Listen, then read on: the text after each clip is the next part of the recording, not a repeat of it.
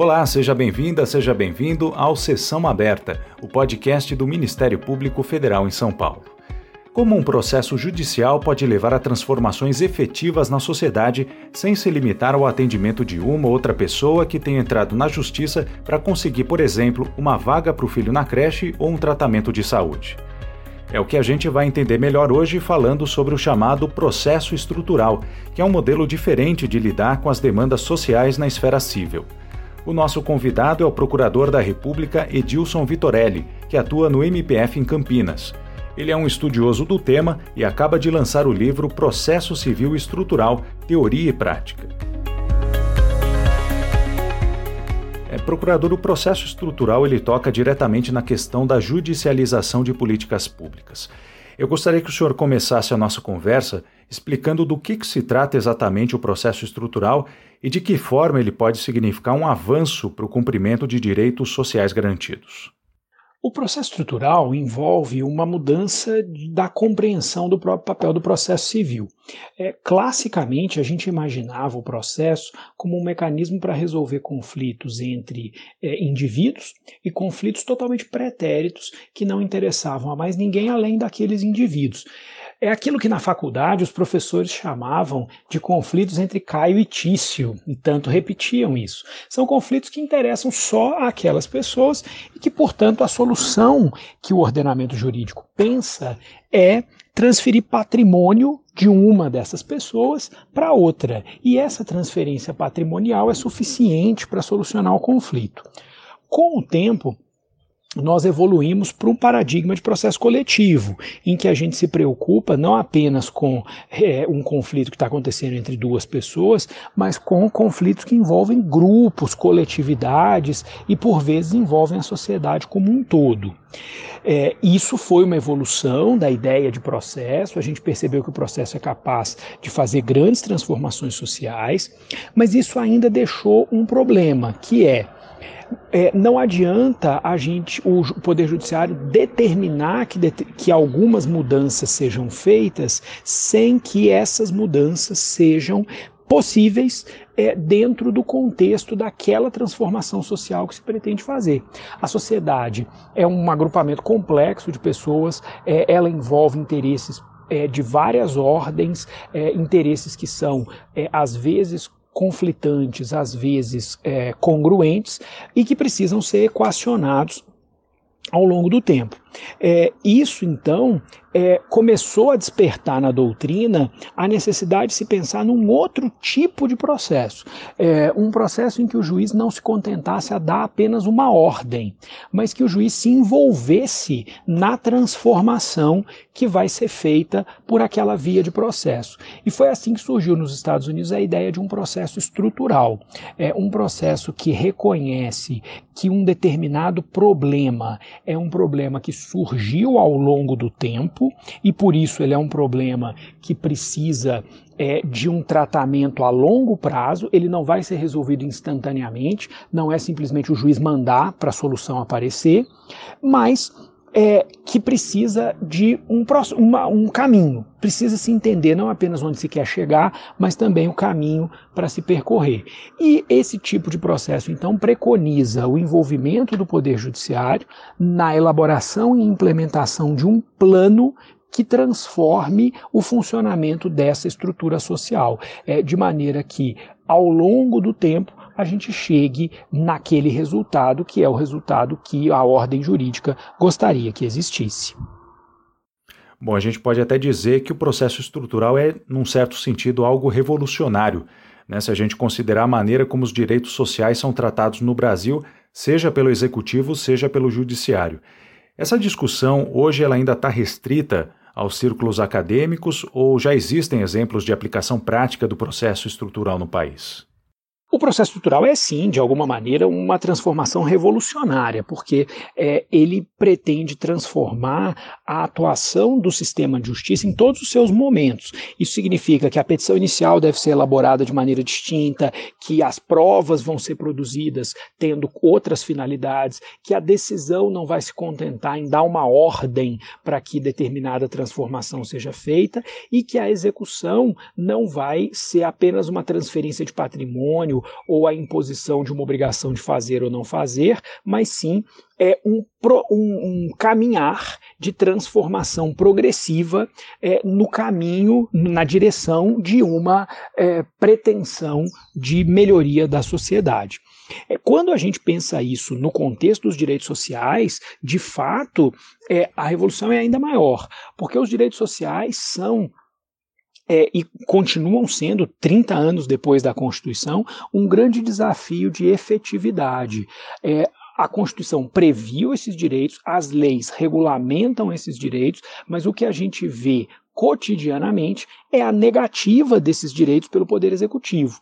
É muito importante que se perceba essa diferença entre a atuação do processo estrutural no Brasil e nos Estados Unidos.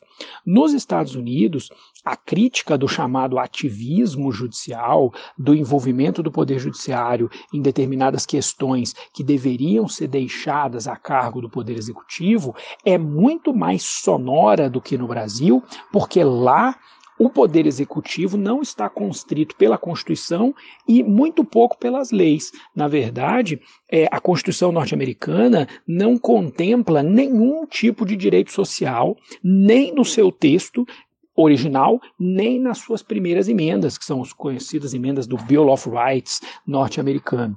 Aqui não. O nosso problema aqui não é de falta de normatividade, o nosso problema aqui é de falta de implementação. A gente tem Constituição, a gente tem leis, a gente tem garantia de direitos e muitas vezes o que nos falta é implementação.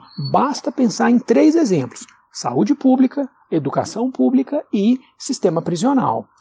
Ninguém tem dúvida de que todos têm direito à saúde, ninguém tem dúvida que todos têm direito à educação, ninguém tem dúvida de que os presos têm direito a condições dignas de encarceramento. Não há dúvida que esses direitos existem na ordem jurídica brasileira e não há dúvida que não há nenhum tipo de ativismo do, do juiz em implementar esses direitos. Se houve ativismo de alguém, houve ativismo do constituinte e do legislador, que previram e regulamentaram esses direitos. É, o que a gente tem, então, é que pensar no melhor modo de implementação desses direitos. Agora, no Brasil, no contexto do ordenamento jurídico brasileiro, não há dúvida de que esses direitos existem e de que eles podem ser exigidos, uma vez que o texto constitucional é normativo. É, a discussão do processo estrutural é uma discussão que academicamente está chegando no Brasil agora, mas no fundo a experiência não é nova. É, quando eu publiquei e fiz a pesquisa para publicar o meu último livro, que se chama Processo Civil Estrutural, é, eu encontrei mais de 80 referências práticas de situações que se referiam a processos estruturais, que de alguma maneira é, os juízes estavam ali conduzindo de maneira estrutural o processo, em vez de simplesmente dar ordens que desconsiderassem o seu contexto de aplicação. Então, a discussão acadêmica é bastante recente, nós temos tido uma produção boa de textos, mas uma produção recente. Agora, a discussão é a prática do Poder Judiciário e, sobretudo, do Ministério Público é muito rica em exemplos de pessoas que buscaram fazer transformações estruturais sem necessariamente recorrer ao é, ao arcabouço teórico que a gente agora está desenvolvendo. É claro que o arcabouço teórico ajuda, né? ele vai permitir que a gente tenha uma, é, mais ferramentas para fazer essas transformações. Uhum. O processo estrutural ele busca soluções efetivas para problemas sociais, mas não traz resultados a curto prazo. É como conciliar, de um lado, as demandas imediatas de pessoas que sofrem com desrespeito aos seus direitos e, de outro, o tempo necessário para que o processo estrutural seja concluído com êxito. É, existe alguma incompatibilidade entre o prazo que o processo estrutural requer e a urgência de quem se encontra desassistido? Essa questão traz talvez aquele que seja o maior desafio do processo estrutural. É, como que a gente concilia esse impacto é, na solução da, da, necessidade do curto prazo com as medidas de longo prazo. É, eu chamei isso no livro de iniquidade temporal. É, muitas vezes, para a gente obter um resultado é, de longo prazo significativo, duradouro, a gente acaba tendo que comprometer no curto prazo as providências que as pessoas gostariam de ter imediatamente. Esse é um grande desafio. É, em alguma medida, talvez não integralmente, mas em alguma medida é possível compatibilizar essas duas coisas, tentando atender pelo menos aquelas situações que são mais graves. Como o processo estrutural nos dá uma visão do todo, do problema como um todo, acaba sendo um pouco mais viável que a gente trabalhe é, as situações mais graves dentro desse todo. Quando a gente está lidando apenas com processos individuais, é difícil hierarquizar as necessidades das pessoas que têm demandas a longo prazo. É, por fim, é bom mencionar que, é, a rigor, essa equalização das demandas de curto prazo também não existe de maneira apropriada no cenário atual, uma vez que a gente só conhece as demandas de curto prazo das pessoas que efetivamente acessam a justiça.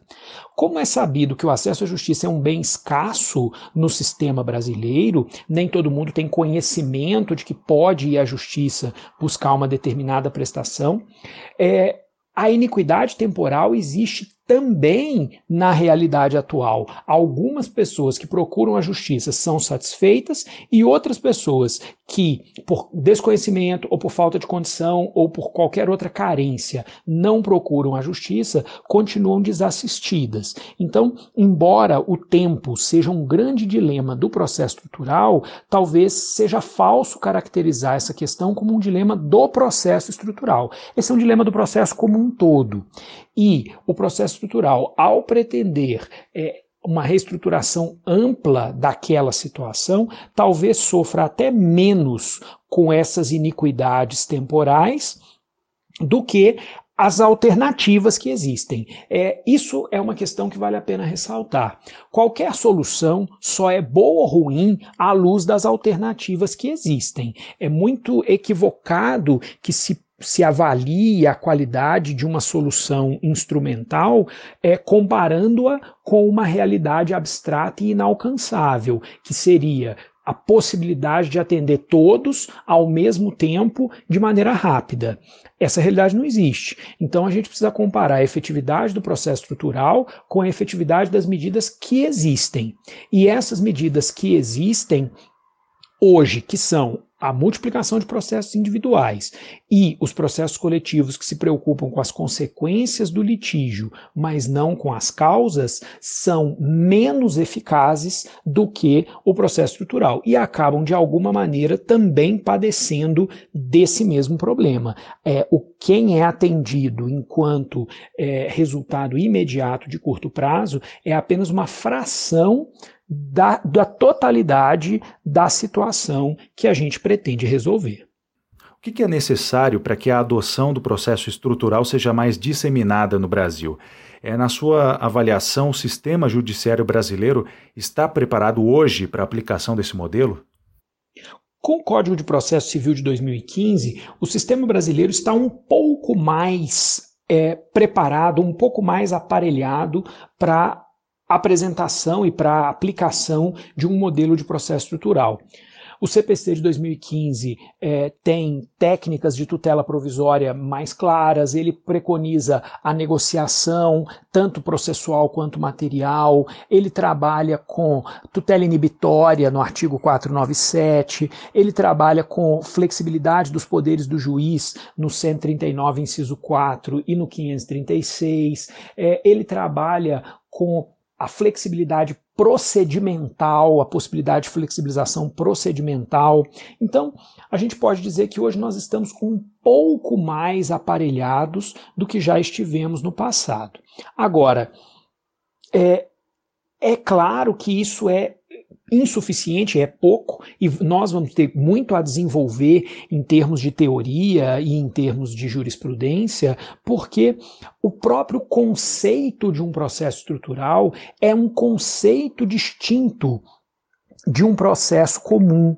É, enquanto um processo comum pensa o tempo de maneira linear, ou seja, existe uma violação ocorrida no passado que vai ser objeto de tutela jurisdicional é, numa petição inicial, que, por sua vez, a partir da qual serão produzidas provas, é, que será decidida e que no futuro vai gerar uma execução.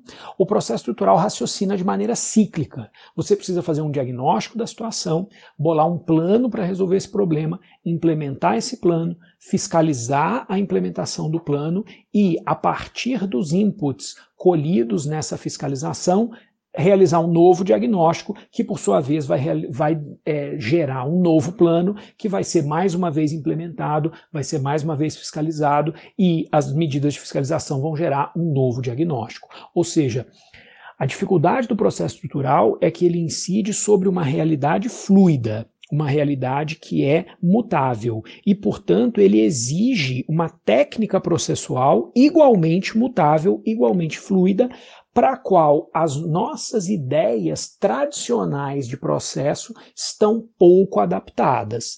É, há há mecanismos que podem ser repensados para essa finalidade, mas a gente ainda está pouco é, versado nesses mecanismos, e é isso que a gente está tentando construir doutrinariamente a partir da, de livros, né, dessas obras que estão sendo lançadas e dessa produção intelectual que vem é, engrossando o nosso processo coletivo brasileiro agora nessa, nesse subramo do processo estrutural. E o senhor acredita que a implementação do processo estrutural passa também por algum ajuste legislativo? É, hoje existe um projeto de lei, que é o PL 8058 de 2014, né, em tramitação na Câmara, que busca justamente estabelecer como se deve dar intervenção em políticas públicas pelo Poder Judiciário. O senhor acredita que esse projeto de lei, por exemplo, contribui de alguma forma para a concretização do processo estrutural?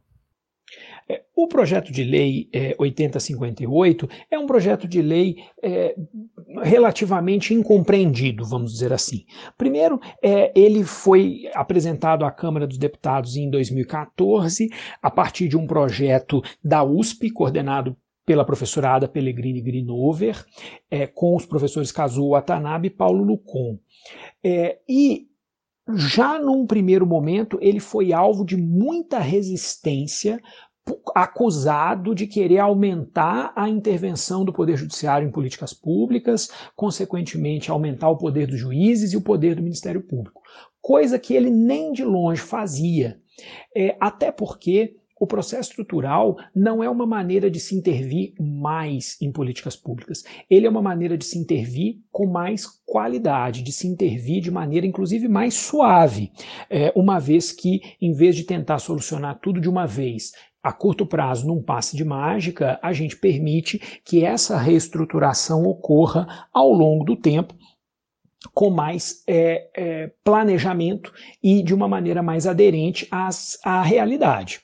É, o, P, o PL, então, por conta da resistência que ele de cara recebeu, ele nunca tramitou na Câmara. Ele foi apresentado, mas ele é, não foi sequer apreciado em nenhuma comissão, não chegou a receber nenhum parecer. É, ele foi arquivado duas vezes por término de, de, legislatura, foi desarquivado, mas também não avançou. É, os próprios autores do anteprojeto hoje já meio que é, desanimaram um pouco da possibilidade dele ser aprovado. É, supondo que ele fosse, de fato as chances são muito pequenas, ele traria alguns incrementos, é, pelo menos em termos de é, princípios para um processo estrutural. É que, no fundo, é como o problema ainda é novo hoje.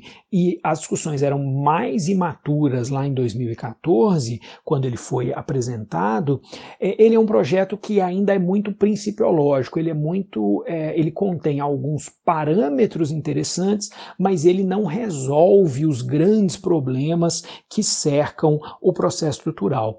É, Hoje nós temos baixas possibilidades de termos um bom projeto de lei nessa área, porque lamentavelmente é, algumas pessoas se entrincheiraram contra ela e mesmo sem compreender o que é um processo estrutural e o que, que ele propõe, simplesmente dizem que são contra.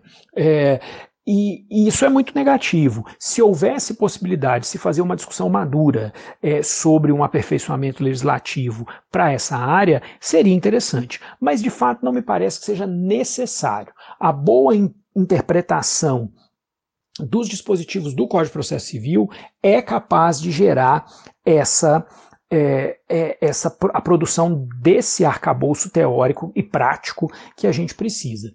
De mais a mais, como eu já mencionei, é, o processo estrutural no Brasil ele é uma opção para se intervir melhor, mas intervir ou não intervir em políticas públicas no Brasil não é uma opção. E não é uma opção porque as políticas públicas foram constitucionalizadas como direitos subjetivos do cidadão. O cidadão tem direito de exigir que essas políticas sejam implementadas e sejam adequadas, e é melhor que a intervenção do Poder Judiciário para garantir esses direitos constitucionais seja feita de maneira coletiva e estrutural do que seja feita como é hoje em milhares e milhares de processos individuais. Então, é, embora o processo estrutural não seja um milagre ou uma revolução por si só, ele seguramente é mais uma ferramenta na caixa de ferramentas do operador do direito. É, Pode ser que ele não resolva tudo, mas seguramente, se essa ferramenta for aplicada aos problemas que ela se pretende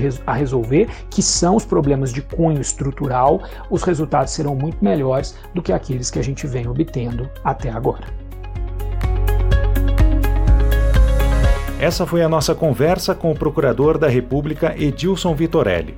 E nós estamos chegando ao final dessa edição do Sessão Aberta, um podcast produzido pela Assessoria de Comunicação da Procuradoria da República em São Paulo.